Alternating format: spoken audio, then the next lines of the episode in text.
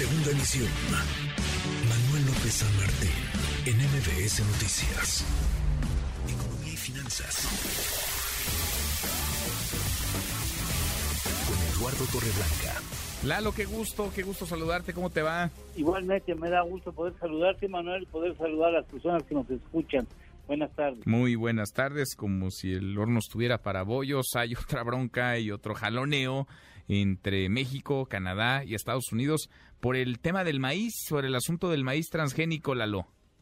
Sí, y mira que hay pronunciamientos tanto en Estados Unidos como en Canadá y ahora en México que invitan a las partes a encontrar en el marco del diálogo una solución a un diferendo que no puede sostenerse en el marco de una crisis mundial inflacionaria que ha tenido un costo muy importante de los alimentos básicos en las mesas de, las familias en el mundo.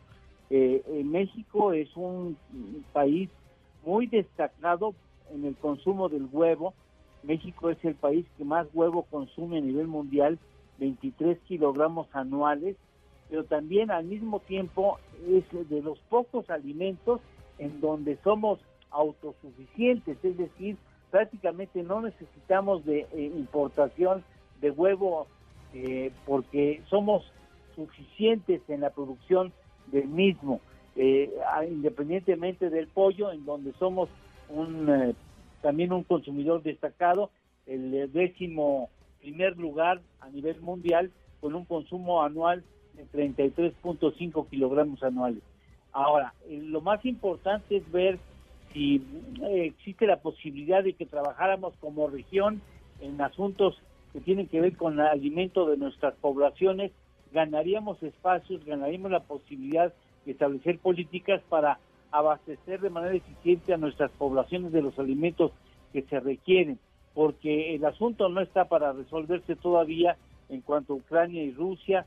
Hoy como sabrás y ya vas informado, también hay otro debate eh, eh, militar que puede ocasionar un problema entre Rusia y Estados Unidos por el choque de un avión ruso con un dron norteamericano, en fin, todas esas tensiones geopolíticas se manifiestan finalmente en impedimentos en la producción y en, la comercialización de, bienes básicos que llegan a las familias y, y representan también pues amenazas de inflación que deberíamos de atender sabiendo que entre las tres naciones seríamos más capaces de poder atender la autosuficiencia de nuestras necesidades y creo que es el momento de replantear si eh, la negativa a adquirir maíz transgénico puede representar un obstáculo para que Estados Unidos, Canadá y México trabajen de manera regional, que es lo que finalmente está haciendo la Unión Nacional de Agricultores, haciendo un llamado a trabajar bajo otra perspectiva regional no bajo la perspectiva nacional solamente, que nos va a dar muchas complicaciones, Manuel. Sin duda, sin duda, es un tema este fundamental, importante y lo han ido postergando. Llegará el momento de las definiciones, Lalo, más pronto que tarde. ¿Tenemos postre?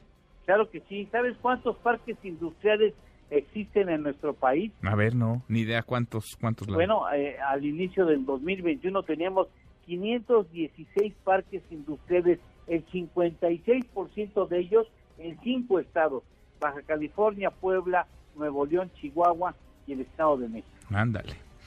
Buen dato. Abrazo grande, gracias Lalo. Gracias igualmente, Manuel. Muy buenas tardes, es Eduardo Torreblanque. Redes sociales para que siga en contacto: Twitter, Facebook y TikTok. M. López San Martín.